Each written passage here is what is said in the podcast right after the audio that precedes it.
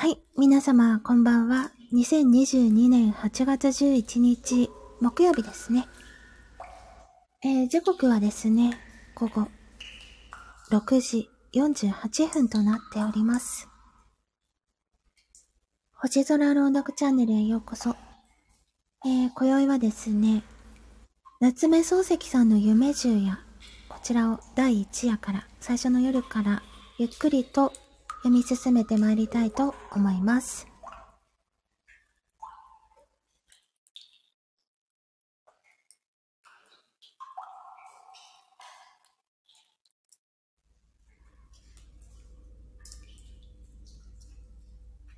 はい。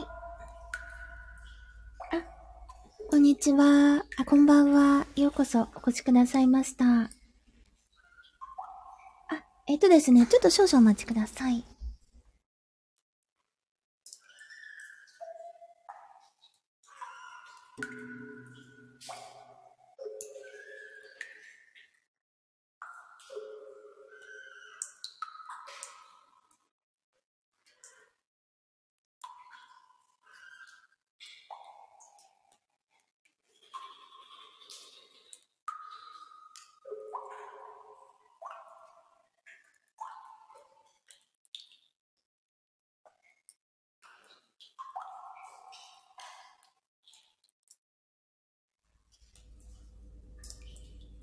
はい、すいません。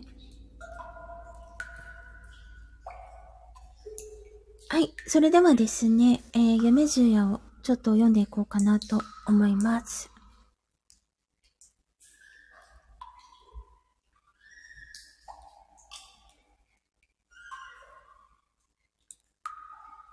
夢十夜夏目漱石第一夜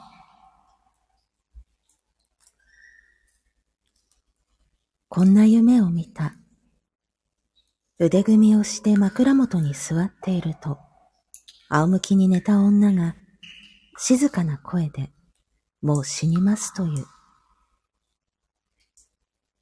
女は長い髪を枕に敷いて、輪郭の柔らかな売りざね顔をその中に横たえている。真っ白な頬の底に暖かい血の色が程よくさして、唇の色は無論赤い。到底死にそうには見えない。しかし女は静かな声で、もう死にますと、はっきり言った。自分も確かにこれは死ぬなと思った。そこで、そうかね。もう死ぬのかね。と上から覗き込むようにして聞いてみた。死にますとも、と言いながら、女はパッチリと目を開けた。大きな潤いのある目で、長いまつげに包まれた中は、ただ一面に真っ黒であった。その真っ黒な瞳の奥に、自分の姿が鮮やかに浮かんでいる。自分は透き通るほど深く見えるこの黒目の艶を眺めて、これでも死ぬのかと思った。それで、年頃に枕のそばへ口をつけて、死ぬんじゃなかろうね。大丈夫だろうね。とまた聞き返した。すると女は、黒い目を眠そうに見張ったまま、やっぱり静かな声で、でも、死ぬんですもの。仕方がないわ、と言った。じゃあ私の顔が見えるかいと、一心に聞くと、見えるかいって、そら、そこに映ってるじゃありませんかと、にこりと笑ってみせた。自分は黙って顔を枕から離した。腕組みをしながらどうしても死ぬのかと思った。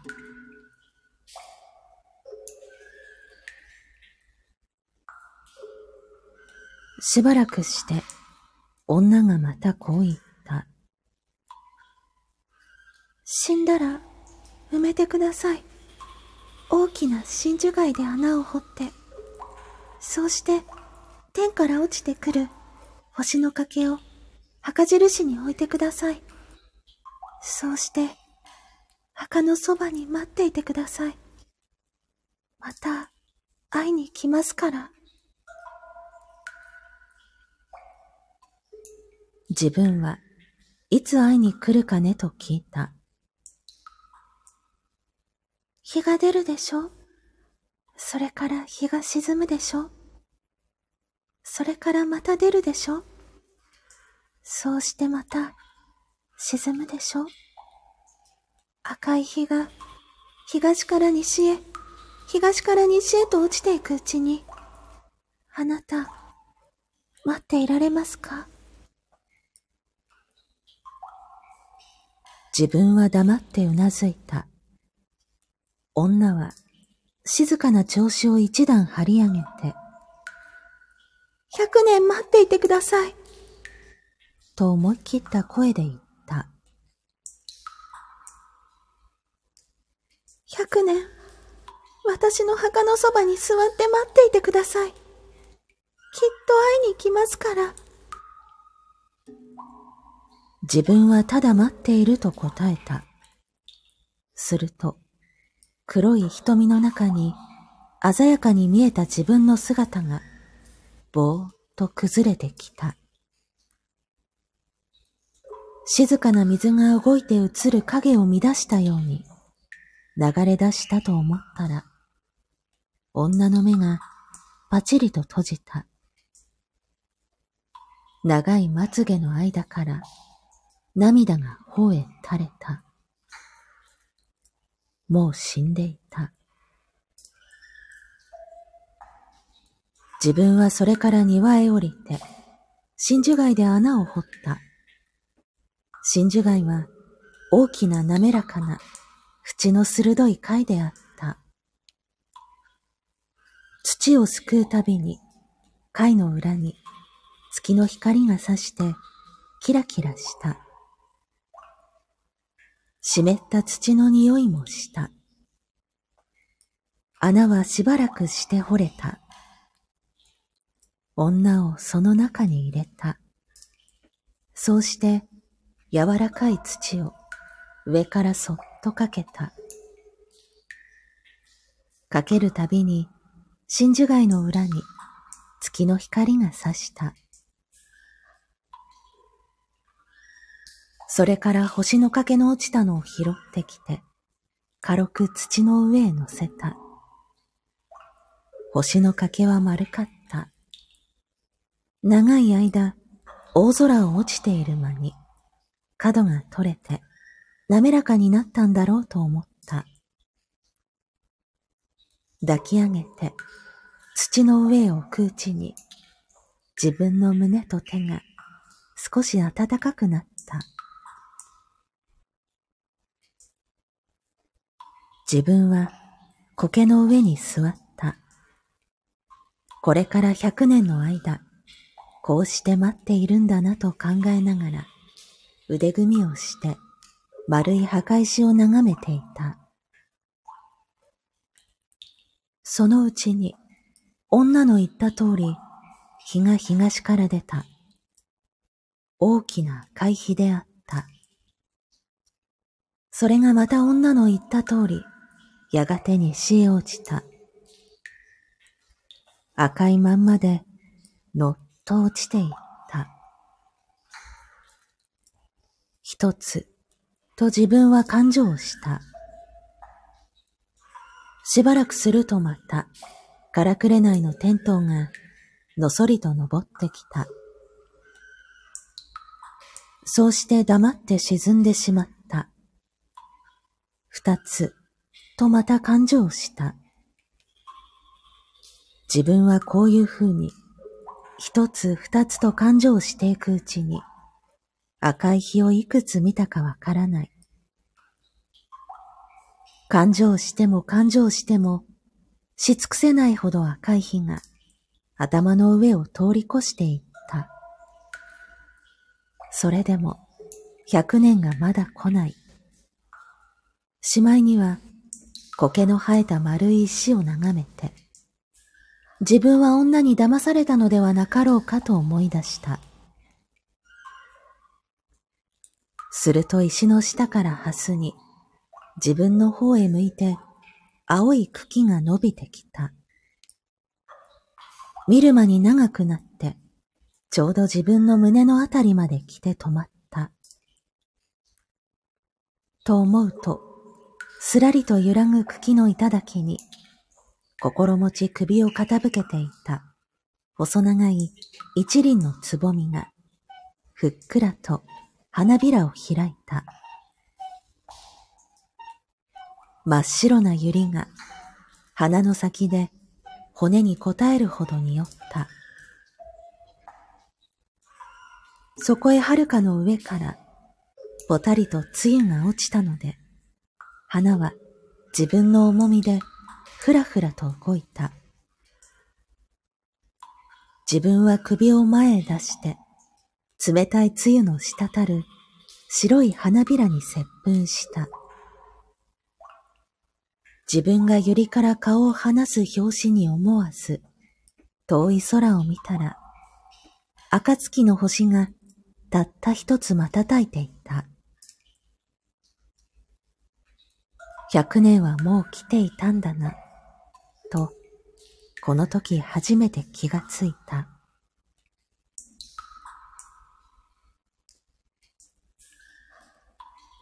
少々お待ちください。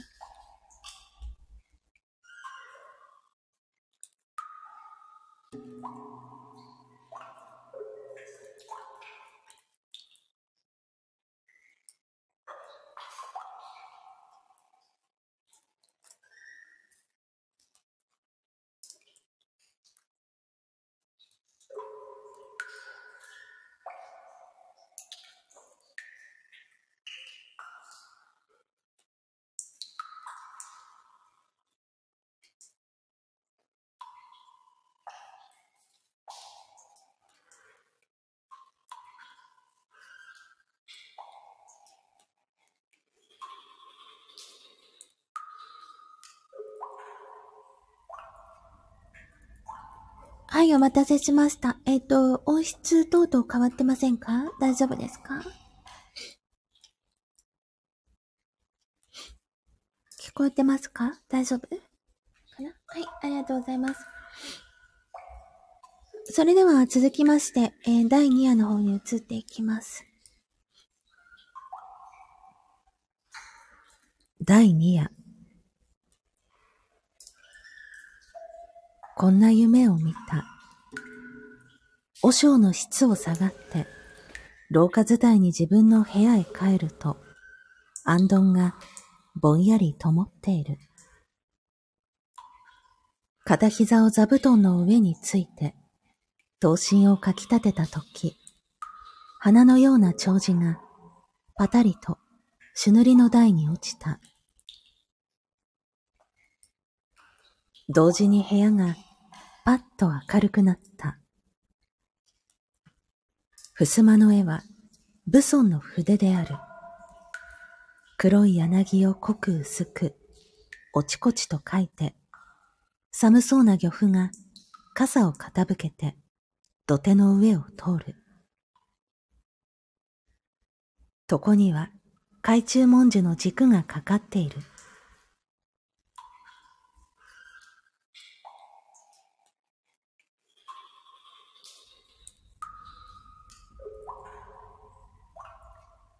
炊き残した線香が暗い方で未だに匂っている。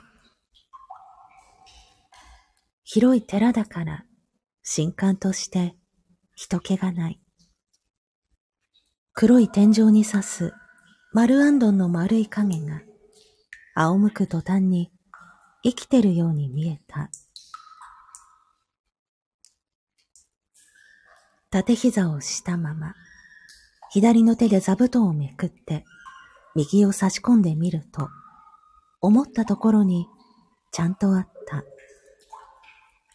あれば安心だから、布団を元のごとく直して、その上にどっかり座った。お前は侍である。侍なら、悟れぬはずはなかろうと和尚が言った。そういつまでも悟れぬところを持ってみると、お前は侍ではあるまいと言った。人間のクズじゃと言った。はは、怒ったな、と言って笑った。悔しければ、悟った証拠を持ってこいと言って、ぷいと向こうを向いた。けしからん。隣の広間の床に据えてある置き時計が、間違えたとこだった。隣の広間の床に据えてある置き時計が、次の時を打つまでには、きっと悟ってみせる。悟った上で、今夜また入室する。そうして、和尚の首と悟りと引き換えにしてやる。悟らなければ、和尚の命が取れない。どうしても悟らなければならない。自分は侍である。もし悟れなければ、自陣する。侍が恥ずかしめられて、生きているわけにはいかない。きれいに死んでしまう。こう考えたとき、自分の手はまた思わず布団の下へ入った。そうして、取材屋の担当を引きずり出した。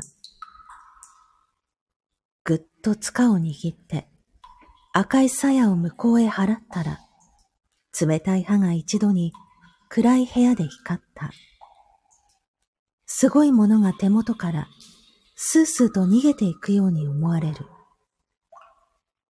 そうしてことごとく切っ先へ集まって殺気を一点に込めている。自分はこの鋭い歯が無念にも針の頭のように縮められて、くすん五分の先へ来て、やむを得ず尖ってるのを見て、たちまちぐさりとやりたくなった。体の血が右の手首の方へ流れてきて、握っている塚がにちゃにちゃする。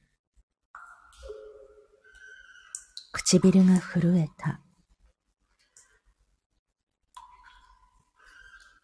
担当鞘へ収めて、右脇へ引きつけておいて、それから前画を組んだ。上州曰く、無と。無とは何だ？クソ坊主め、とはがみをした。奥歯を強く噛み締めたので、鼻から熱い息が荒く出る。こめかみがつって痛い。目は普通の倍も大きく開けてやった。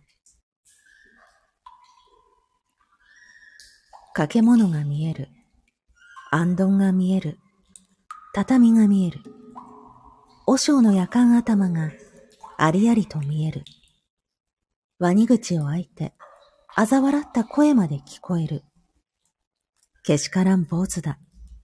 どうしても、あの夜間を首にしなくてはならん。悟ってやる。無だ。無だと、下の根で念じた。無だというのに、やっぱり線香の匂いがした。なんだ線香のくせに。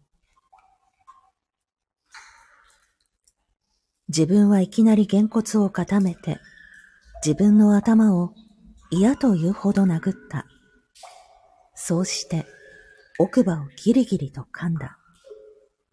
両脇から汗が出る。背中が棒のようになった。膝の継ぎ目が急に痛くなった。膝が折れたってどうあるものかと思った。けれども痛い。苦しい。無はなかなか出てこない。出てくると思うとすぐ痛くなる。腹が立つ。無念になる。非常に悔しくなる。涙がほろほろ出る。人思いに身を大岩の上にぶつけて、骨も肉もめちゃめちゃに砕いてしまいたくなる。それでも我慢して、じっと座っていた。耐え難いほど切ないものを胸に入れて忍んでいた。その切ないものが、体中の筋肉を下から持ち上げて、毛穴から外へ吹き出よう吹き出ようと焦るけれども、どこも一面に塞がって、まるで出口がないような残酷極まる状態であった。そのうちに頭が変になった。あんどんも、武尊の絵も、畳も、違い棚も合ってないようななくってあるように見えた。と言って無は、ちっとも厳然しない。ただいい加減に座っていたようである。ところへ忽然、隣座敷の時計がチーンと鳴り始めた。はっと思った。右の手をすぐ担当にかけた。時計が二つ目をチーンと打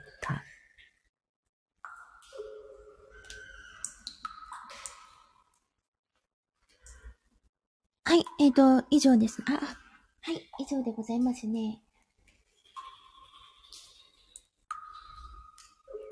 あ、はじめまして、えー、コメントありがとうございます。えー、今宵はですね、夏目漱石さんの夢十夜をゆっくりと、ちょっと一夜一夜休憩しながら読み進めて言っています。ありがとうございます。あ、えっ、ー、と、ハートのプレゼントもありがとうございます。とても嬉しいです。あ、拍手もありがとうございます。えっ、ー、と、ちょっと今、お水を飲ませていただいて、もらって、えー、それ、それからまた今度、第3夜の、に入っていきたいと思います。ありがとうございます。少々お待ちください。うん。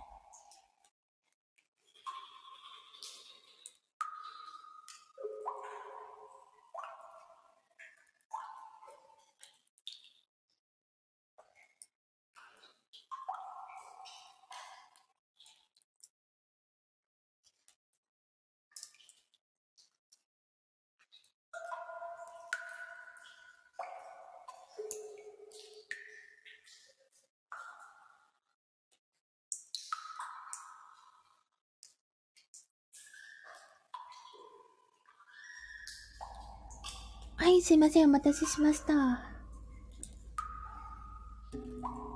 今ですね、えっ、ー、と、バグパイプさんでよろしいのかな？バグパイプさんと七五さん、お二人が、あ、あ、あ、ちょっと待ってくださいね。すいません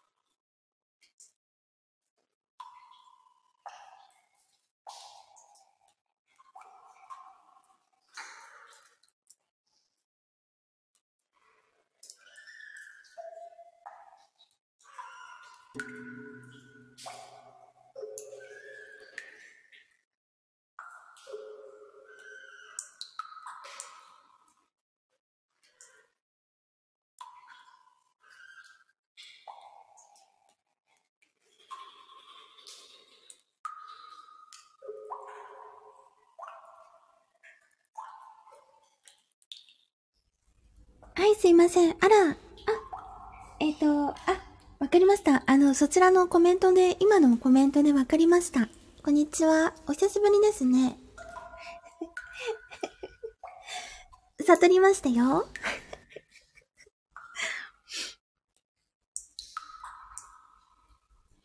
はい、それではですね、第3夜を読んでいきたいと思います。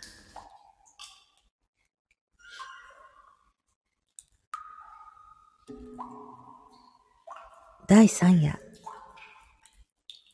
こんな夢を見た。六つになる子供をぶってる。確かに自分の子である。ただ不思議なことには、いつの間にか目がつぶれて青坊主になっている。自分がお前の目はいつつぶれたのかい？と聞くと、何？昔からさと答えた。声は子供の声に相違ないが、言葉つきはまるで大人である。しかも対等だ。左右は青田である。道は細い。詐欺の影が時々闇に刺す。田んぼへかかったね。と背中で言った。どうしてわかる？と、顔を後ろへ振り向けるようにして聞いたら。だって、詐欺が鳴くじゃないか。と答えた。すると詐欺が果たして二声ほど泣いた。自分は我が子ながら少し怖くなった。こんなものを背負っていては、この先どうなるかわからない。どこかうっちゃるところはなかろうかと、向こうを見ると、闇の中に大きな森が見えた。あそこならばと考え出す途端に、背中で、ふふ、という声がした。何を笑うんだ？子供は返事をしなかった。ただ、お父さん、重いかい？と聞いた。重くはない。と答えると、今に重くなるよ？と言った。自分は黙って森を目印に歩いていった。他の中の道が不規則にうねって、なかなか思うように出られない。しばらくすると、二股になった。自分は股の根に立って、ちょっと休んだ。石が立ってるはずだがな。と小僧が言った。なるほど。八寸角の石が腰ほどの高さに立っている。表には、左日が久保、右堀田原とある。闇だのに赤い字が明らかに見えた。赤い字はイモリの腹のような色であった。左がいいだろう。と小僧が命令した。左を見ると、さっきの森が闇の影を高い空から自分らの頭の上へ投げかけていた。自分はちょっと躊躇した。遠慮しないでもいい。と小僧がまた言った。自分は仕方なしに森の方へ歩き出した。腹の中では、よくめくらのくせに何でも知ってるなと考えながら、一筋道を森へ近づいてくると、背中で、どうもめくらは不自由でいけないね。と言った。だからおぶってやるからいいじゃないか。おぶってもらってすまないが、どうも人に馬鹿にされていけない。親にまで馬鹿にされるからいけない。なんだか嫌になった。早く森へ行って捨ててしまおうと思って急いだ。もう少し行くとわかる。ちょうどこんな晩だったな。と、背中で独り言のように言っている。何が？と際どい声を出して聞いた。何がって、知ってるじゃないか。と子供はあざけるように答えた。するとなんだか知ってるような気がしだした。けれども、はっきりとはわからない。ただ、こんな晩であったように思える。そうしてもう少し行けば、わかるように思える。わかっては大変だから、わからないうちに早く捨ててしまって、安心しなくってはならないように思える。自分はますます足を早めた。雨はさっきから降っている。道はだんだん暗くなる。ほとんど夢中である。ただ背中に小さい小僧がくっついていて、その小僧が自分の過去、現在、未来をことごとく照らして、寸分の事実も漏らさない鏡のように光っている。しかもそれが自分の子である。そうしてめくらである。自分はたまらなくなった。ここだ、ここだ。ちょうどその杉の根のところだ。雨の中で小僧の声ははっきり聞こえた。自分は覚えず止まった。いつしか森の中へ入っていた。一軒ばかり先にある黒いものは、確かに小僧の言う通り、杉の木と見えた。お父さん、その杉の根のところだったね。ああ、そうだ。と思わず答えてしまった。文化五年、辰年だろ？なるほど、文化五年、辰年らしく思われた。お前が俺を殺したのは、今からちょうど百年前だね。自分はこの言葉を聞くや否や、今から百年前、文化五年の辰年のこんな闇の晩に、この杉の根で、一人のめくらを殺したという自覚が、忽然として頭の中に起こった。俺は人殺しであったんだなと、初めて気がついた途端に、背中の子が急に、石地蔵のように重くなった。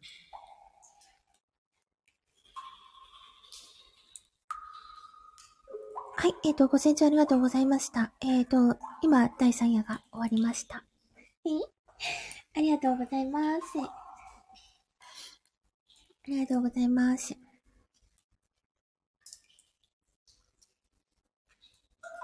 ょっと待ってくださいね。えっ、ー、と、パチパチもありがとうございます。そして、あの、ハートもありがとうございます。嬉しいです。励みになります。ありがとう。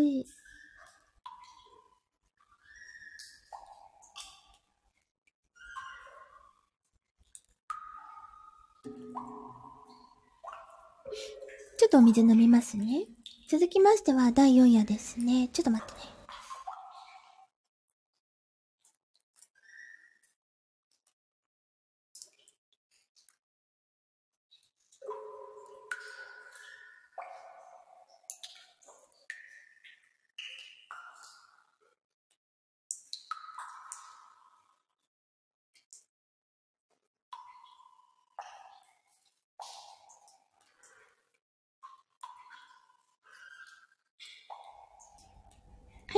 お待たせしましたい。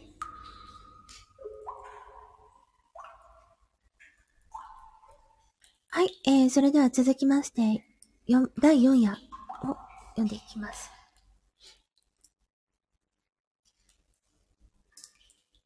第4夜広い土間の真ん中に涼み台のようなものを据えて、その周りに小さい将棋が並べてある。台は黒光りに光っている。片隅には四角な禅を前に置いて、じいさんが一人で酒を飲んでいる。魚は煮しめらしい。じいさんは酒の加減でなかなか赤くなっている。その上顔中ツヤツヤして、シワというほどのものはどこにも見当たらない。ただ白い髭をありたけ生やしているから、年寄りということだけはわかる。自分は子供ながら、このじいさんの年はいくつなんだろうと思った。ところへ裏の家系から手桶に水を汲んできた神さんが前だれで手を拭きながら、おじいさんはいくつかねと聞いた。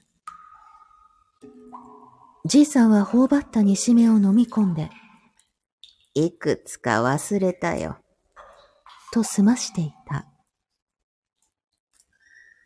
かみさんは拭いた手を細い帯の間に挟んで、横からじいさんの顔を見て立っていた。じいさんは茶碗のような大きなもので、酒をぐいと飲んで、そうして、ふーっと長い息を白い髭の間から吹き出した。すると神さんが、おじいさんのうちはどこかね？と聞いた。じいさんは長い息を途中で切って、へその奥だよ。と言った。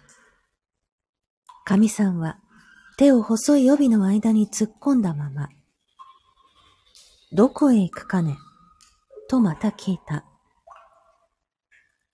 するとじいさんが、また茶碗のような大きなもので、熱い酒をぐいっと飲んで、前のような息をふーっと吹いて、あっちへ行くよ。と言った。あ、ちょっと待ってね。うん、ちょっとかゆい。かゆい。足がかゆかったよ。うん、うん。まっすぐかい？と神さんが消えたとき、ふーっと吹いた息が、障子を通り越して、柳の下を抜けて、河原の方へまっすぐに行った。じいさんが表へ出た。自分も後から出た。じいさんの腰に小さい氷炭がぶら下がっている。肩から四角な箱を脇の下へ吊るしている。アサギの桃引きを履いて、アサギの袖なしを着ている。旅だけが黄色い。なんだか川で作った旅のように見えた。じいさんがまっすぐに柳の下まで来た。柳の下に子供が三四人いた。じいさんは笑いながら腰からアサギの手ぬぐいを出した。それを肝心寄りのように細長く寄った。そうして地びたの真ん中に置いた。それから手ぬぐいの周りに大きな丸い輪を描いた。しまいに肩にかけた箱の中から真鍮でこしらえた飴屋の笛を出した。今にその手ぬぐいが蛇になるから、見ておろう、見ておろう。と繰り返していった。子供は一生懸命に手ぬぐいを見ていた。自分も見ていた。見ておろう、見ておろう。よいか？と言いながら、じいさんが笛を吹いて、輪の上をぐるぐる回り出した。自分は手ぬぐいばかり見ていた。けれども手ぬぐいは一向動かなかった。じいさんは笛をピーピー吹いた。そうして輪の上を何遍も回った。わらじをつま立てるように、抜き足をするように、手ぬぐいに遠慮するように、回った。怖そうにも見えた。面白そうにもあった。やがてじいさんは笛をぴたりとやめた。そうして肩にかけた箱の口を開けて手ぬぐいの首をちょいとつまんでぽっと放り込んだ。こうしておくと箱の中で蛇になる。今に見せてやる。今に見せてやる。と言いながら、じいさんがまっすぐに歩き出した。柳の下を抜けて、細い道をまっすぐに降りていった。自分は蛇が見たいから、細い道をどこまでもついていった。じいさんは時々、今になる。と言ったり、蛇になる。と言ったりして歩いていく。しまいには、今になる。蛇になる。きっとなる。笛がなる。と歌いながら、とうとう川の岸へ出た。橋も船もないから、ここで休んで箱の中の蛇を見せるだろうと思っていると、じいさんはザブザブ川の中へ入り出した。はじめは膝くらいの深さであったが、だんだん腰から胸の方まで水に浸かって見えなくなる。それでもじいさんは、深くなる。夜になる。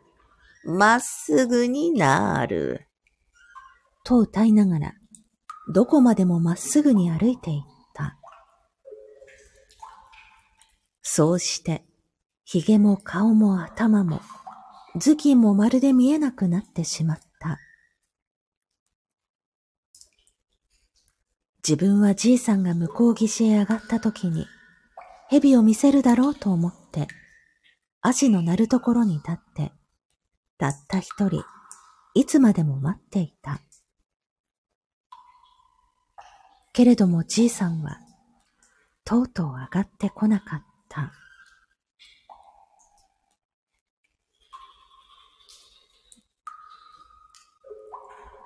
はい、えっ、ー、とですね、第4夜を読ませていただきました。ご清聴ありがとうございました。えっ、ー、と、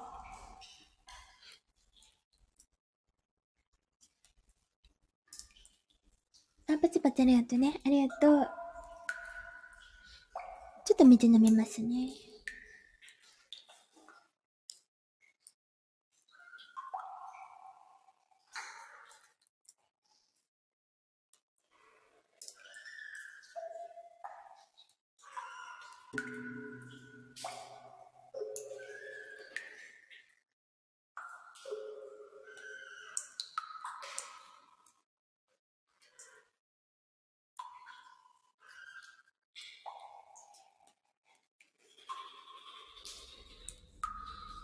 すいません、お待たせしました。続きまして、第5夜ですね。は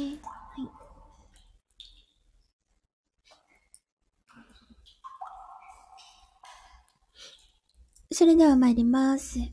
あれ？あ、ここからか。え？あ、ここから、あれそうね。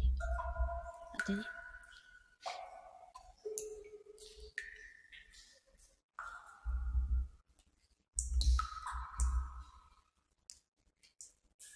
第5夜。こんな夢を見た。何でもよほど古いことで、神代に近い昔と思われるが、自分が戦をして、運悪く負けたために、生け捕りになって、敵の大将の前に引き据えられた。その頃の人は、みんな、みんな背が高かった。そうして、みんな長い髭を生やしていた。川の帯を締めて、それ棒のような剣を吊るしていた。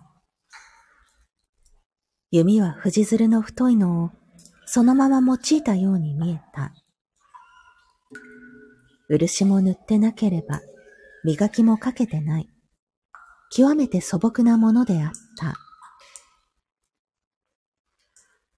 敵の大将は弓の真ん中を右の手で握ってその弓を草の上へついて、坂亀を伏せたようなものの上に腰をかけていた。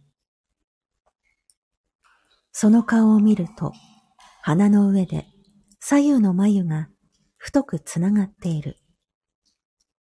その頃、カミソリというものは無論なかった。自分は虜だから腰をかけるわけにいかない。草の上にあぐらをかいていた。足には大きなわら靴を履いていた。この時代のわら靴は深いものであった。立つと膝頭まで来た。その端のところは、藁を少し編み残して、房のように下げて、歩くとバラバラ動くようにして、飾りとしていた。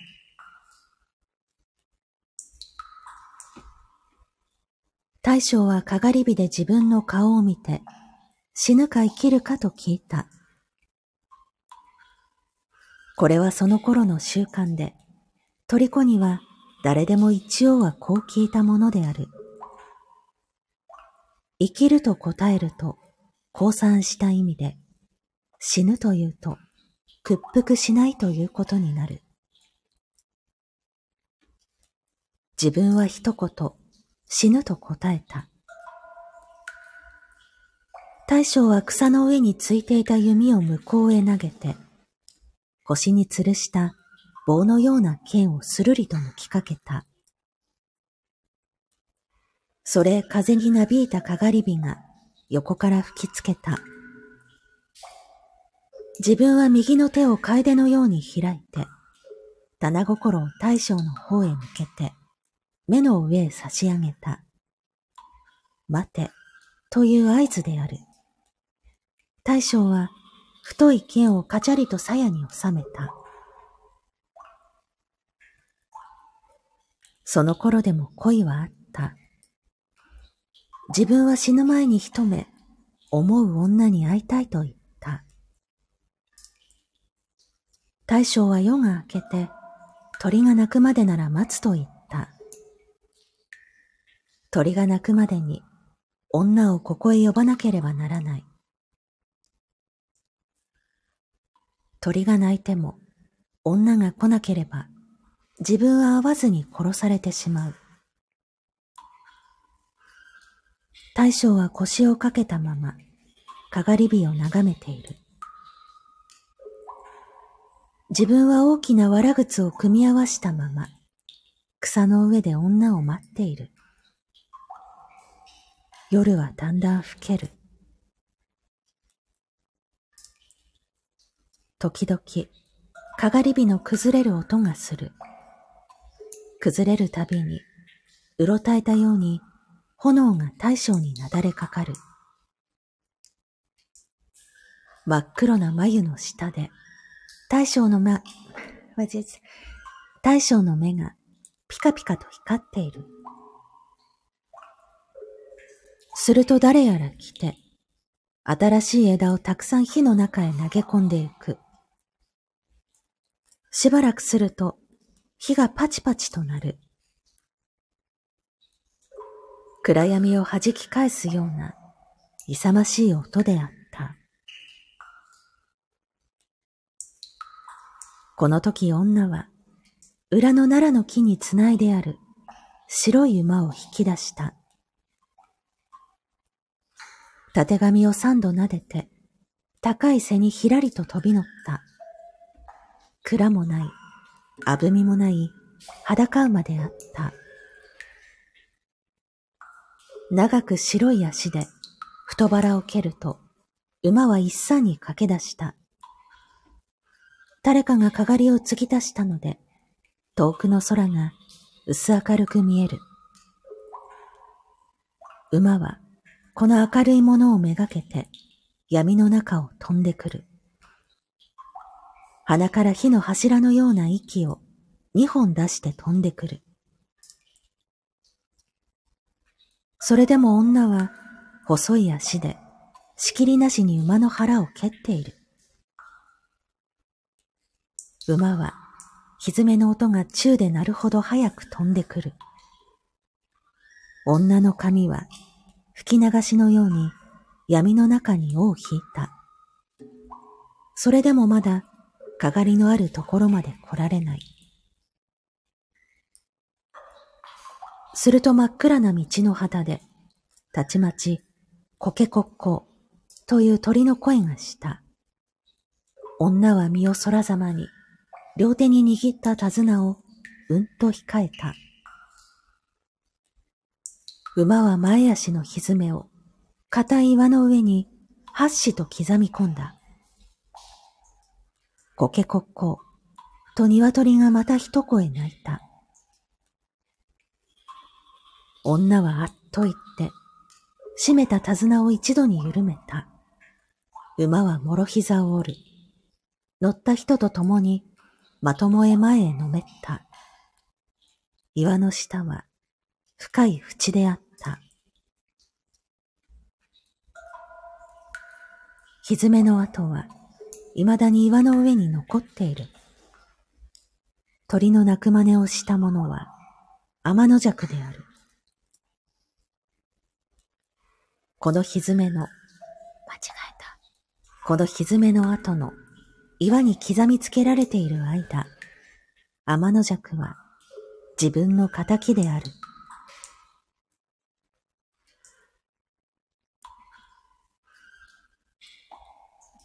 はい、えっ、ー、と、第5夜が終わりました。ご清聴ありがとうございました。ありがとう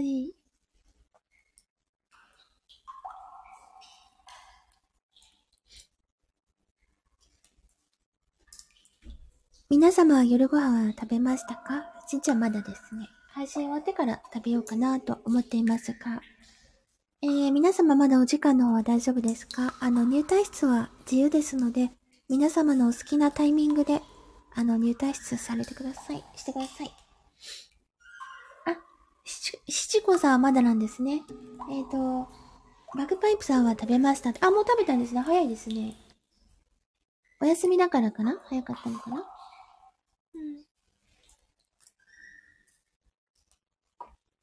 あ、いいですね。カレーライス。カレーライスね、実はね、あの、今日のランチにね、すき家のね、ホロホロチキンカレーを食べました。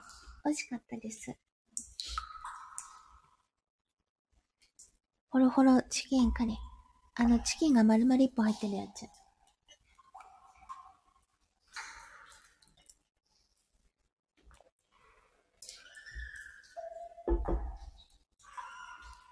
えー、続きましてはですね、第6夜なんですけど、ちょっとこう、第6夜はですね、賑やかな感じですね。ちょっとうるさく感じちゃったらごめんなさいね。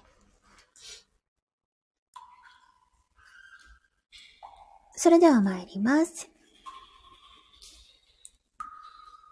第6夜。運慶が五国寺の山門で仁王を刻んでいるという評判だから、散歩ながら行ってみると、自分より先にもう大勢集まってしきりに下馬評をやっていた。山門の前五六軒のところには大きな赤松があって、その幹が斜めに山門のイラカを隠して遠い青空まで伸びている。松の緑と朱塗りの門が互いに移り合って見事に見える。その上松の位置がいい。門の左の端を目障りにならないように、ハスに切っていって、上になるほど幅を広く屋根まで突き出しているのが、なんとなく古風である。鎌倉時代とも思われる。ところが見ている者は、みんな自分と同じく明治の人間である。そのうちでも、車夫が一番多い。辻待ちをして退屈だから、立っているにそういない。大きなもんだな。と言っている。人間をこしらえるよりも、よっぽど骨が折れるだろう。とも言っている。そうかと思うと。へえ、仁王だね。今でも仁王を掘るのかね。へえ、そうかね。わっしゃまたにおはみんな古いのばかりかと思ってた。と言った男がある。どうも強そうですね。なんだってますぜ。昔から誰が強いって。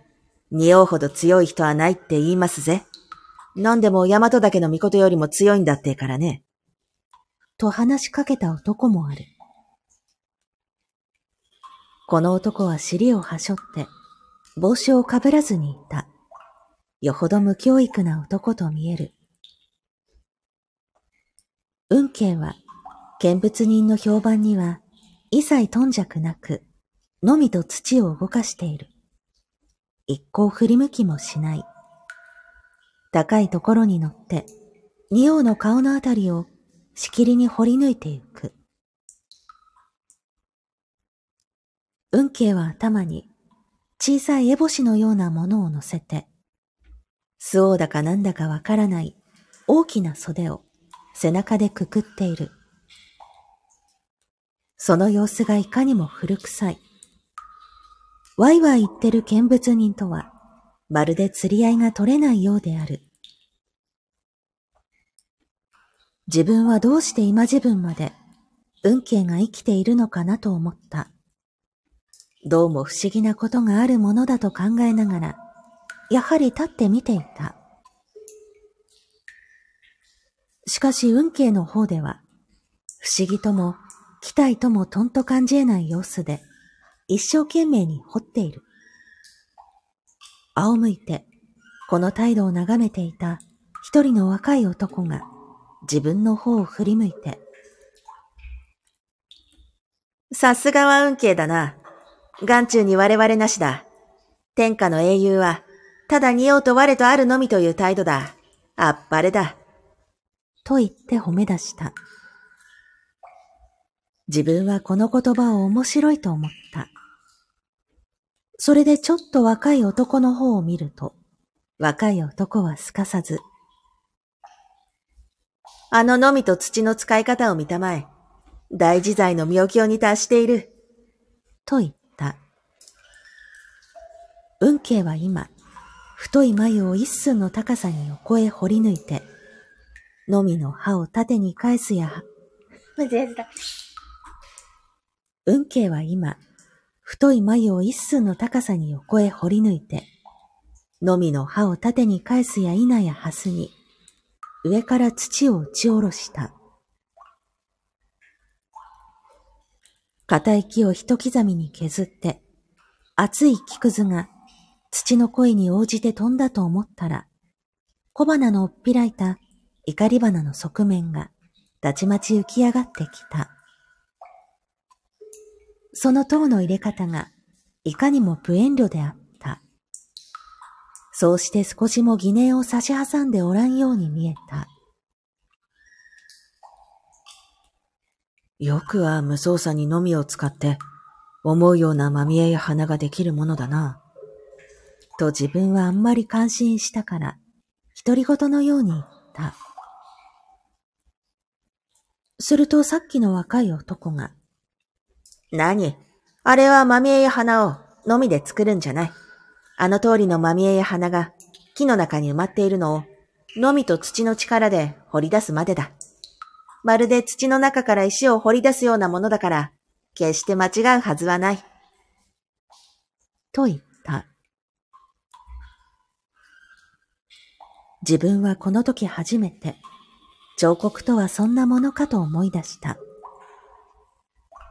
果たしてそうなら、自分、間違えた。果たしてそうなら、誰にでもできることだと思い出した。それで急に自分も、仁王が掘ってみたくなったから、見物をやめて、早速家へ帰った。道具箱から、のみと金槌を持ち出して、裏へ出てみると、先だっての嵐で倒れた菓子を薪にするつもりで、小引きに引かせた手頃なやつがたくさん積んであった。自分は一番大きいのを選んで、勢いよく掘り始めてみたが、不幸にして仁王は見当たらなかった。その次のにも、運悪く掘り当てることができなかった。三番目のにも、仁王はいなかった。自分は積んである薪を片っ端から掘ってみたが、どれもこれも匂を隠しているのはなかった。ついに明治の木には、到底に用は埋まっていないものだと悟った。それで運慶が今日まで生きている理由もほぼわかった。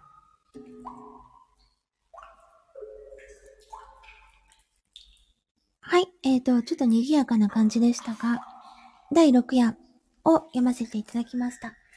あ、大丈夫、ありがとう。ちょっと水飲みますね。熱い。はい。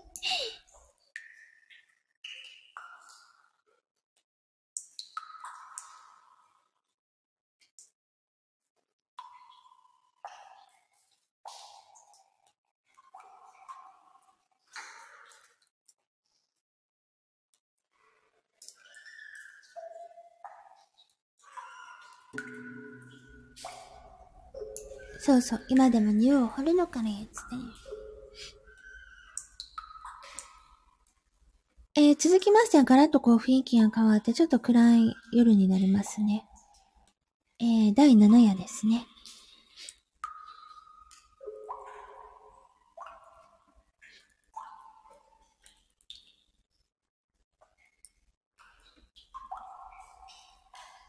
第7夜。何でも大きな船に乗っている。この船が毎日毎夜少しの絶え間なく黒い煙を吐いて波を切って進んでゆく。凄まじい音である。けれどもどこへ行くんだかわからない。ただ波の底から焼け火箸のような太陽が出る。それが高い穂柱の真上まで来て、しばらくかかっているかと思うと、いつの間にか大きな船を追い越して先へ行ってしまう。そうしてしまいには、焼け火箸のように、じゅっと行って、また波の底に沈んでゆく。そのたんびに、青い波が遠くの向こうで、スオの色に湧き返る。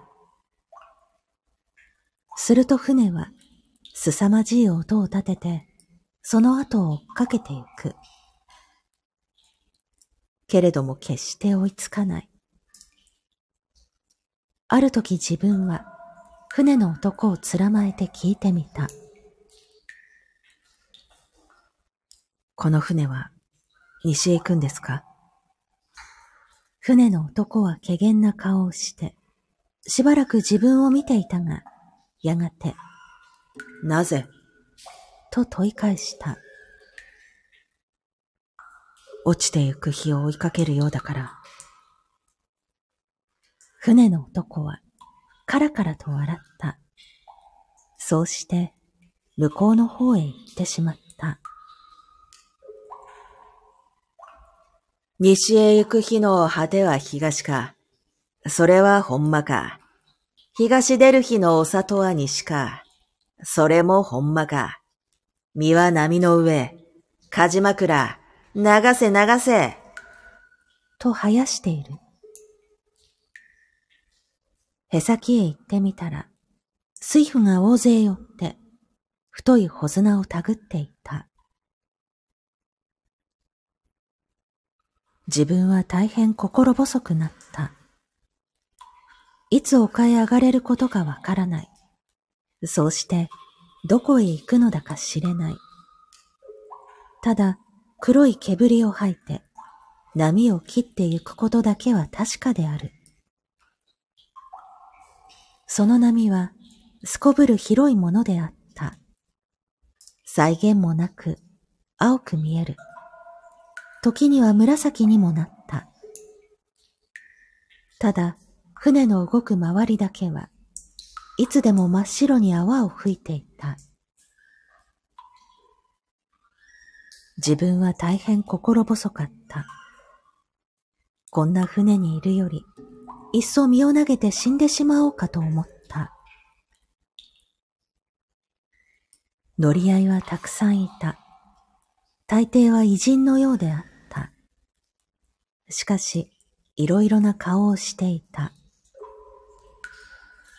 空が曇って船が揺れたとき、一人の女が手すりに寄りかかってしきりに泣いていた。目を拭くハンケチの色が白く見えた。しかし体にはサラサのような洋服を着ていた。この女を見たときに、悲しいのは自分ばかりではないのだと気がついた。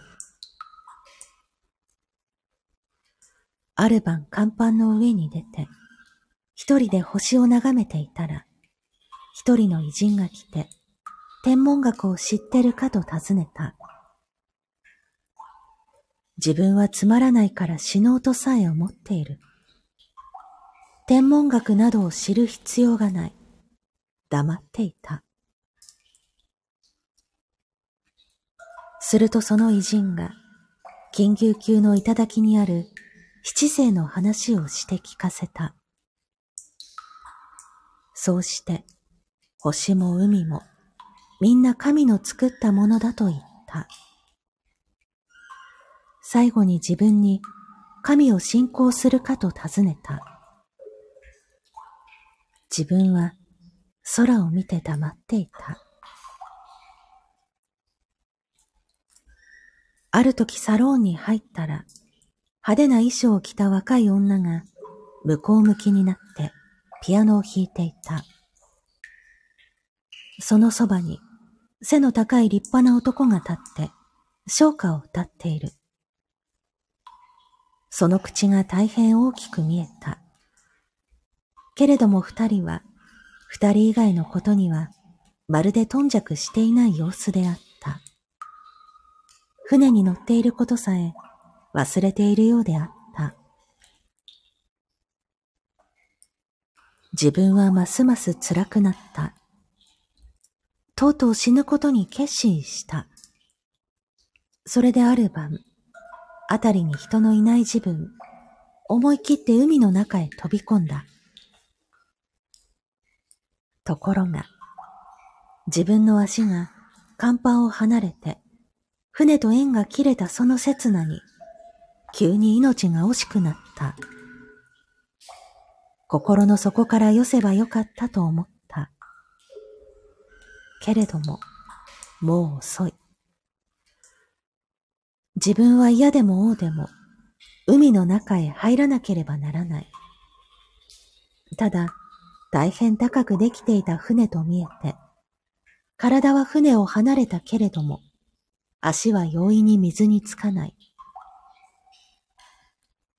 しかし、捕まえるものがないから、次第次第に水に近づいてくる。いくら足を縮めても近づいてくる。水の色は黒かった。そのうち船は、例の通り黒い煙を吐いて、通り過ぎてしまった。自分は、どこへ行くんだかわからない船でも、やっぱり乗っている方が良かったと、初めて悟りながら、しかもその悟りを利用することができずに、無限の後悔と恐怖とを抱いて、黒い波の方へ静かに落ちていった。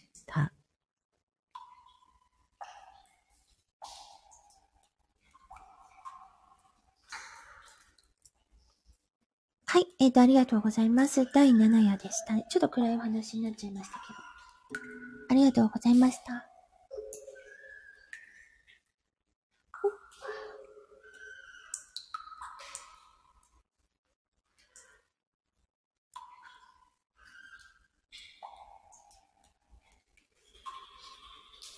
ありがとうございました。えー、残すところあと3つの夜となりましたが、えっ、ー、と、まだ大丈夫ですか？あの、本当に自由にしてね。無理しないでね。大丈夫ですか？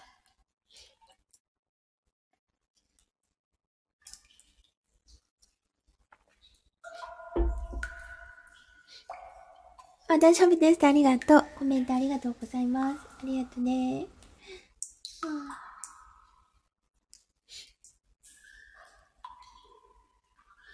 はい、あ、二人ともありがとうございます。えー、それではですね、えー、次もちょっと不思議なお話ですね。第8夜ですね。8番目の夜に、えー、行きたいと思います。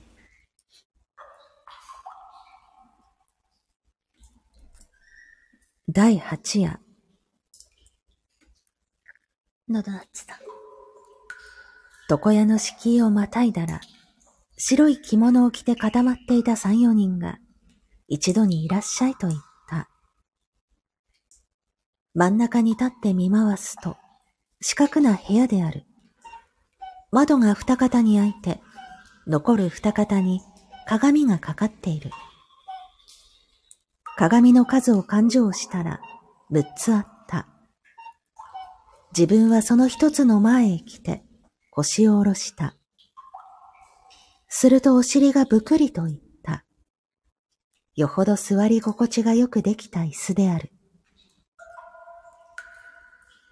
鏡には自分の顔が立派に映った。顔の後ろには窓が見えた。それから帳場格子が蓮に見えた。格子の中には人がいなかった。窓の外を通る往来の人の腰から上がよく見えた。翔太郎が女を連れて通る。翔太郎はいつの間にかパナマの帽子を買ってかぶっている。女もいつの間にこしらえたものやら、ちょっとわからない。双方とも得意のようであった。よく女の顔を見ようと思ううちに通り過ぎてしまった。豆腐屋がラッパを吹いて通った。ラッパを口へあてがっているんで、ほっぺたが蜂に刺されたように膨れていた。膨れたまんまで通り越したものだから、気がかりでたまらない。生涯蜂に刺されているように思う。芸者が出た。まだお作りをしていない。島田の根が緩んで、なんだか頭に締まりがない。顔も寝ぼけている。色艶が気の毒なほど悪い。それでお辞儀をして、どうも何とかですと言ったが、相手はどうしても鏡の中へ出てこない。すると白い着物を着た大きな男が自分の後ろへ来て、ハサミと櫛を持って自分の頭を眺め出した。自分は薄い髭をひねって、どうだろう、ものになるだろうかと尋ねた。白い男は何も言わずに、手に持った琥珀色の櫛で軽く自分の頭を叩いた。さあ、頭もだが、どうだろう、ものになるだろうか、と自分は白い男に聞いた。白い男は、やはり何も答えずに、チャキチャキとハサミを鳴らし始めた。鏡に映る影を一つ残らず見るつもりで目を見張っていたが、ハサミの鳴るたんびに黒い毛が飛んでくるので恐ろしくなってやがて目を閉じた。すると白い男がこう言った。旦那は表の金魚売りをご覧なすったか？自分は見ないと言った。白い男はそれぎりで、しきりとハサミを鳴らしていた。すると突然大きな声で、危ねえと言ったものがある。はっと目を開けると、白い男の袖の下に自転車の輪が見えた。人力の火事棒が見えた。と思うと、白い男が両手で自分の頭を押さえてうんと横へ向けた。自転車、自転車と人力車はまるで見えなくなった。ハサミの音がチャキチャキする。やがて白い男は自分の横へ回って耳のところを借り始めた。毛が前の方へ飛ばなくなったから安心して目を開けた。泡餅や、餅や餅や、という声がすぐそこでする。小さい杵をわざと薄へ当てて、表紙を取って餅をついている。泡餅屋は子供の時に見たばかりだから、ちょっと様子が見たい。けれども泡餅屋は、決して鏡の中に出てこない。ただ餅をつく音だけする。自分はあるだけの視力で鏡の角を覗き込むようにしてみた。すると、帳場格子のうちに、いつの間にか一人の女が座っている。色の浅黒い、まみえの濃い、大柄な女で、髪を一丁返しに言って、黒ジュスの半襟、黒ジュスの半襟のかかった素合わせで、縦膝のまま、札の感情をしている。札は十円札らしい。女は長いまつげを伏せて、薄い唇を結んで一生懸命に札の数を読んでいるが、その読み方がいかにも早い。しかも札の数は、どこまで行っても尽きる様子がない。膝の上に乗っているのは、たかだか100枚ぐらいだが、その100枚が、いつまで勘定しても100枚である。自分は呆然として、この女の顔と十円札を見つめていた。すると耳の元で白い男が大きな声で、洗いましょう、と言った。ちょうどうまい折だから、椅子から立ち上がるや否や、乗馬格子の方を振り返ってみた。けれども格子のうちには、女も札も何にも見えなかった。台を払って表へ出ると、角口の左側に小判なりの桶が五つばかり並べてあって、その中に赤い金魚や、不入りの金魚や、痩せた金魚や、太った金魚がたくさん入れてあった。そうして金魚売がその後ろにいた。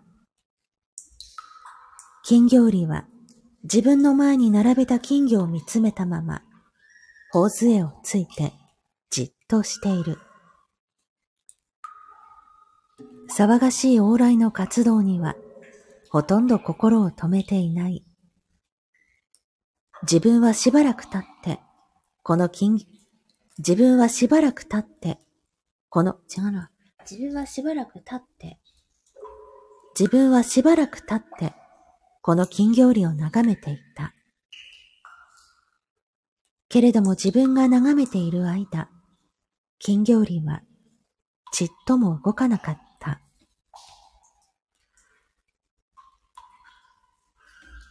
はい。えっ、ー、と、ごめんなさい。ちょっと最後つまずいてしまいましたが、第8夜を読ませていただきました。あ、えっ、ー、と、七五さんハートのプレゼントありがとう。ありがとうございます。ありがとう。え？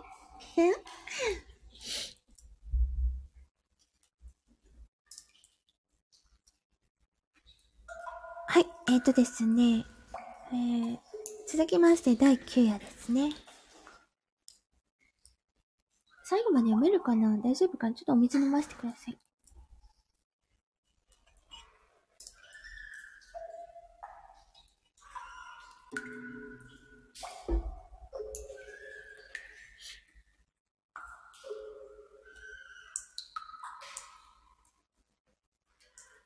第9夜世の中がなんとなくざわつき始めた。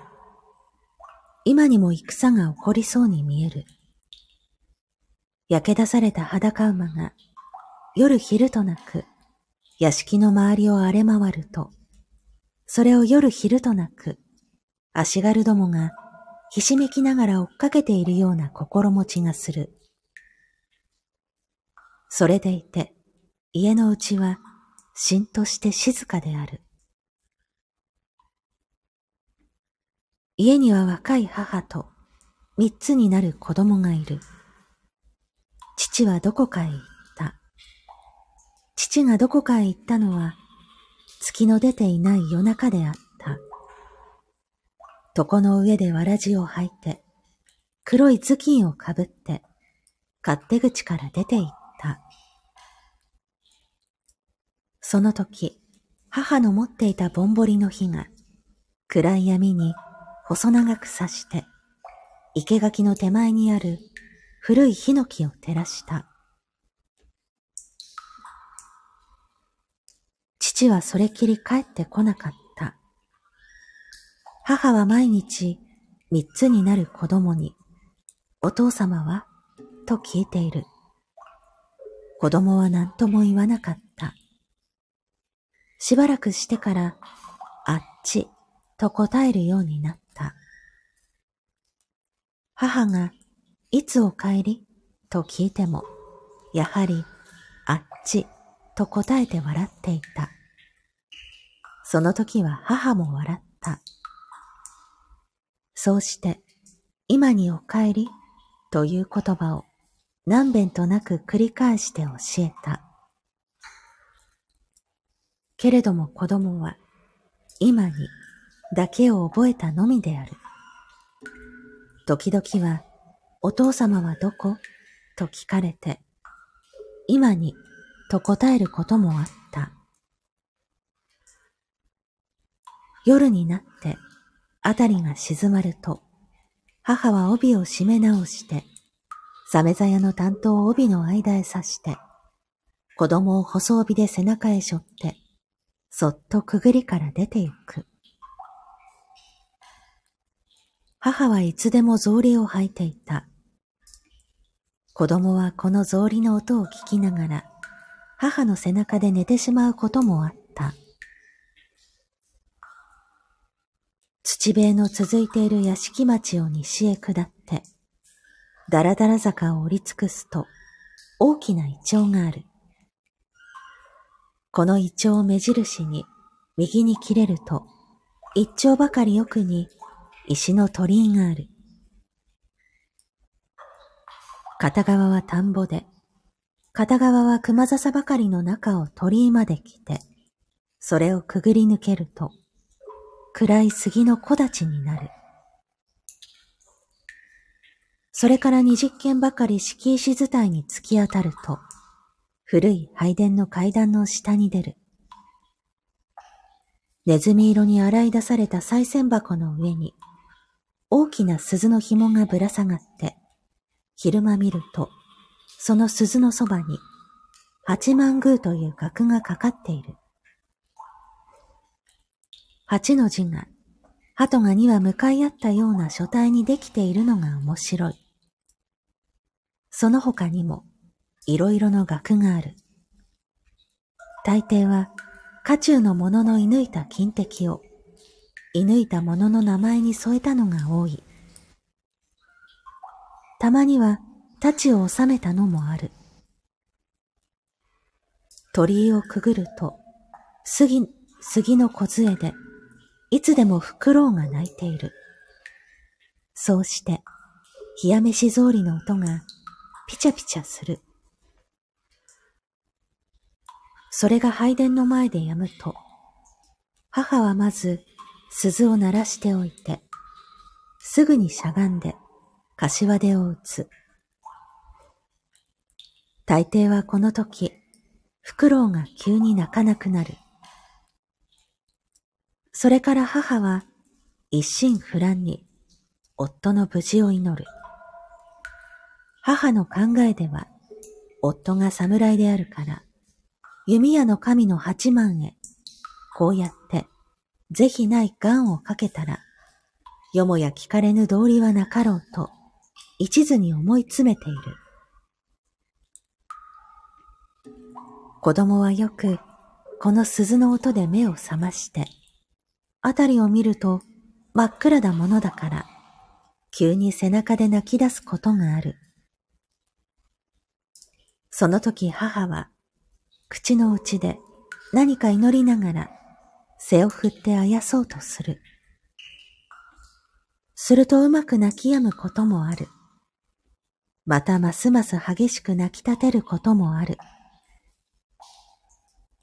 いずれにしても母は容易に立たない。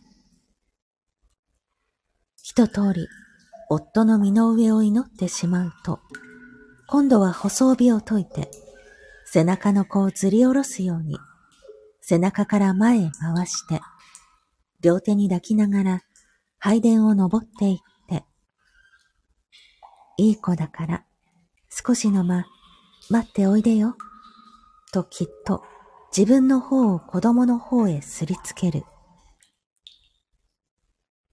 そうして細帯を長くして、子供を縛っておいて、その片端を、その片端を拝殿の欄干にくくりつける。それからだんだん降りてきて、二十軒の敷石を行ったり来たりお百度を踏む。拝殿にくくりつけられた子は、暗闇の中で細帯の丈の許す限り広縁の上を這い回っている。そういう時は母にとって甚だ楽な夜である。けれども、縛った子にひいひい泣かれると、母は気が気でない。お百度の足が非常に速くなる。大変息が切れる。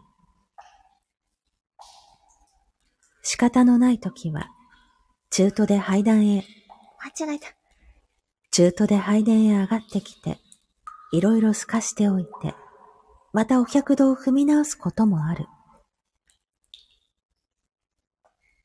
こういうふうに、幾晩となく母が気をもんで、夜の目も寝ずに心配していた父は、徳の昔に、老子のために殺されていたのである。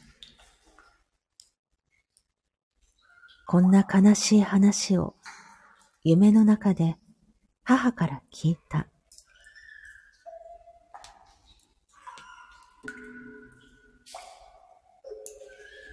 はい、えっ、ー、と、今ちょっと第9夜を読ませていただきましたけれども、ね、悲しい話だよね。ちょっとね、9番目の夜はね。えっ、ー、と、さていよいよ、えー、最後の夜ですね。第10夜に、えー、移っていきたいと思いますが、その前にちょっとあの、お水を飲ませてください。ありがとう。間に合うかな？大丈夫かな？ありがとうね。ちょっと、ちょっとお水飲んでくるね。お待ちください。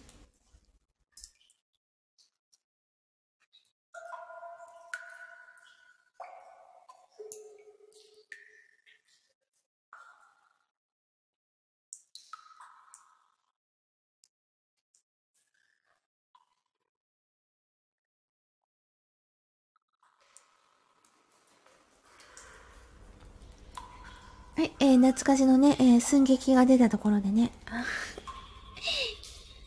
はい、それではですね、第10番目の夜、最後の夜に参ります。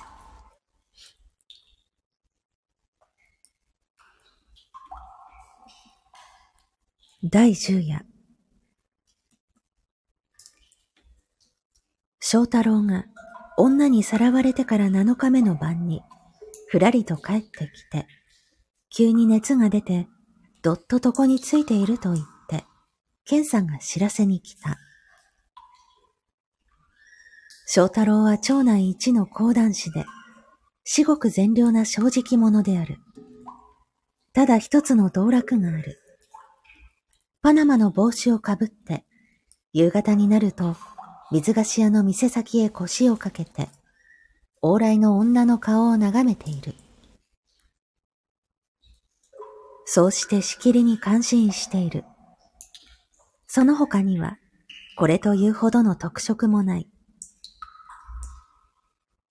あまり女が通らないときは、往来を見ないで水菓子を見ている。水菓子にはいろいろある。水蜜糖や、リンゴや、ビワや、バナナをきれいにカゴに持って、すぐ土産物に持っていけるように、二列に並べてある。翔太郎はこのカゴを見ては、きれいだと言っている。商売をするなら、水菓子屋に限ると言っている。そのくせ自分は、パナマの帽子をかぶって、ぶらぶら遊んでいる。この色がいいと言って、夏みかんなどを品評することもある。けれども、かつて銭を出して水菓子を買ったことがない。ただでは無論食わない。色ばかり褒めている。ある夕方、一人の女が不意に店先に立った。身分のある人と見えて立派な服装をしている。その着物の色がひどく翔太郎の気に入った。その上翔太郎は大変女の顔に感心してしまった。そこで大事なパナマの帽子を取って丁寧に挨拶をしたら、女は、かご詰めの一番大きいのを指して、これをくださいと言うんで、翔太郎はすぐそのかごを取って渡した。すると女は、それをちょっと下げてみて、大変重いこと、と言った。翔太郎は元来暇人の上に、すこぶる気さくな男だから、では、お宅まで持って参りましょう、と言って、女と一緒に水菓子屋を出た。それきり帰ってこなかった。いかな翔太郎でも、あんまりのんきすぎる。ただごとじゃなかろうと言って、親類や友達が騒ぎ出していると、七日目の晩になって、ふらりと帰ってきた。そこで大勢寄ってたかって、翔さん、どこへ行っていたんだい？と聞くと、翔太郎は電車へ乗って山へ行ったんだと答えた。何でもよほど長い電車に違いない。翔太郎の言うところによると、電車へ降りるとすぐ、原へ出たそうである。非常に広い原で、どこを見回しても青い草ばかり生えていた。女と一緒に草の上を歩いていくと、急に切り岸のてっぺんへ出た。その時女が翔太郎に、ここから飛び込んでごらんなさいと言った。そこを覗いてみると、切岸は見えるが、そこは見えない。翔太郎はまたパナマの帽子を脱いで再三辞退した。すると女が、もし思い切って飛び込まなければ、豚に舐められますが、ようござんすか？と聞いた。翔太郎は、豚と雲右衛門が大嫌いだった。けれども、命には変えられないと思って、やっぱり飛び込むのを見合わせていた。ところへ豚が一匹、鼻を鳴らしてきた。翔太郎は仕方なしに、持っていた細い瓶老樹のステッキで、豚の鼻、ん？豚の鼻面をぶった。豚はぐーと言いながら、ころりとひっくり返って、切り岸の下へ落ちていった。翔太郎は、ほっと一息ついでいると、また一匹の豚が、大きな花を翔太郎にすりつけに来た。翔太郎はやむを得ず、またステッキを振り上げた。豚はぐーっと泣いて、また真っ逆さまに穴の底へ転げ込んだ。するとまた一匹現れた。この時、翔太郎はふと気がついて、向こうを見ると、遥かの青草原の尽きるあたりから、幾万匹か数えきれぬ豚が、群れをなして一直線に、この切り岸の上に立っている翔太郎をめがけて、鼻を鳴らしてくる。翔太郎は芯から恐縮した。けれども仕方がないから、近寄ってくる豚の鼻面を、一つ一つ丁寧に貧乏樹のステッキでぶっていた。不思議なことに、ステッキが鼻へ触りさえすれば、豚はころりと谷の底へ落ちていく。覗いてみると、底の見えない切り岸を逆さになった豚が行列して落ちていく。自分はこのくらい多くの豚を谷へ落としたかと思うと、翔太郎は我ながら怖くなった。けれども豚は続々来る。黒雲に足が生えて、青草を踏み分けるような勢いで、無尽蔵に鼻を鳴らしてくる。翔太郎は必死の湯を振るって、豚の鼻面を七日無番叩いた。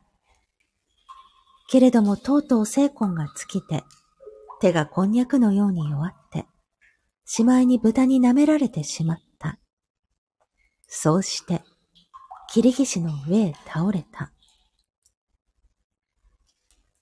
ケンさんは、翔太郎の話をここまでして、だからあんまり女を見るのは良くないよと、良くないよと言った。自分ももっともだと思った。けれどもケンさんは、翔太郎のパナマの帽子がもらいたいと言っていた。翔太郎は助かるまい。パナマはケンさんのものだろう。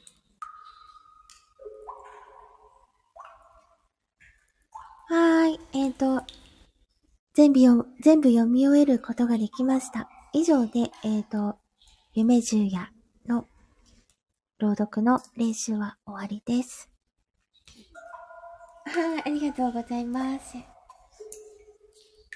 えっと、まあ、ちょっとゆっくり、ゆっくりゆっくりこう休憩したり、お話ししたり、しながらでしたので、まあ、2時間弱かかってしまいましたが、全部読むことができてよかったです。あ、パチパチもありがとうございます。励みになります。ありがとう。あ、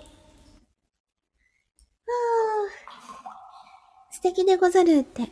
えっ、ー、と、バグパイプさんは、あの、他のね、配信アプリで、あの、私の朗読の練習を、あの、聞いたことがあるかと思いますが、えー、その頃からに比べて少しは、ほんのちょっと、0.0001ミリぐらいでも、少しは成長しましたか？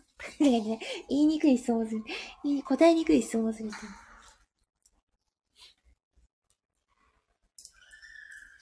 YouTube にも上がってますねって。そうなんです。あの、最近、あの、2日に1遍ぐらい、あの、1夜ずつ、コツコツとひっそりと上げさせていただいてます。うん。そうなんです。そうなんです。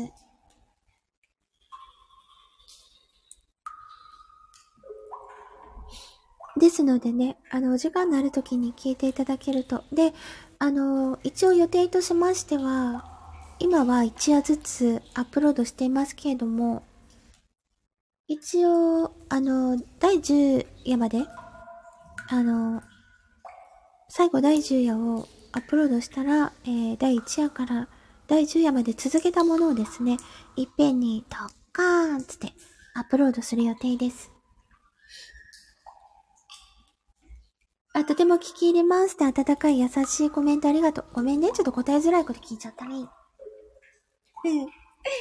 そんなこと聞くのやつね。どうですか？って言ってね、お前、お前すごくやりたくそうだよなんて言えないもんね。ありがとう。ごめんね。ありがとうございます。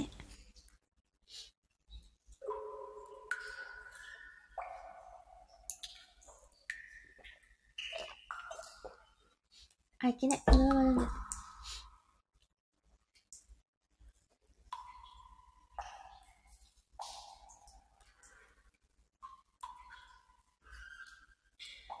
はい、えーとですね、えーと、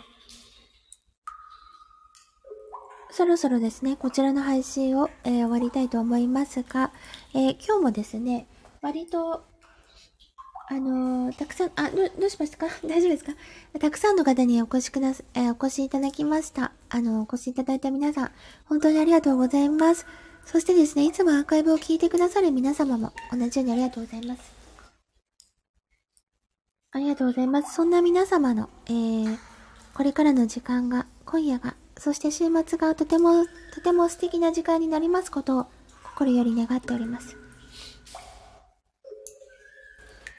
あ、どうし、大丈夫ですか？七子さん、大丈夫ですか？あれ？あ、大丈夫かな？大丈夫ですか？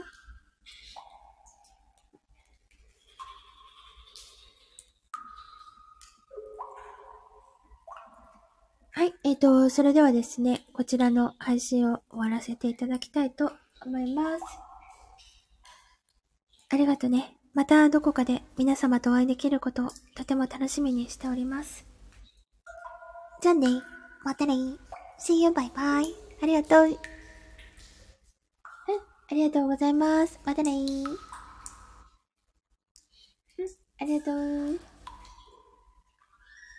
またお邪魔します。あの、不定期で、あの、朗読の練習。今日はですね、割と長い時間、あの、練習していますが、だいたいいつもね、30分前後ぐらいですかね。あの、朗読しています。よろしかったら、お時間あるときに、あの、遊びに来てください。じゃあね。うん、またね。ありがとう。あれ？まあいいかな？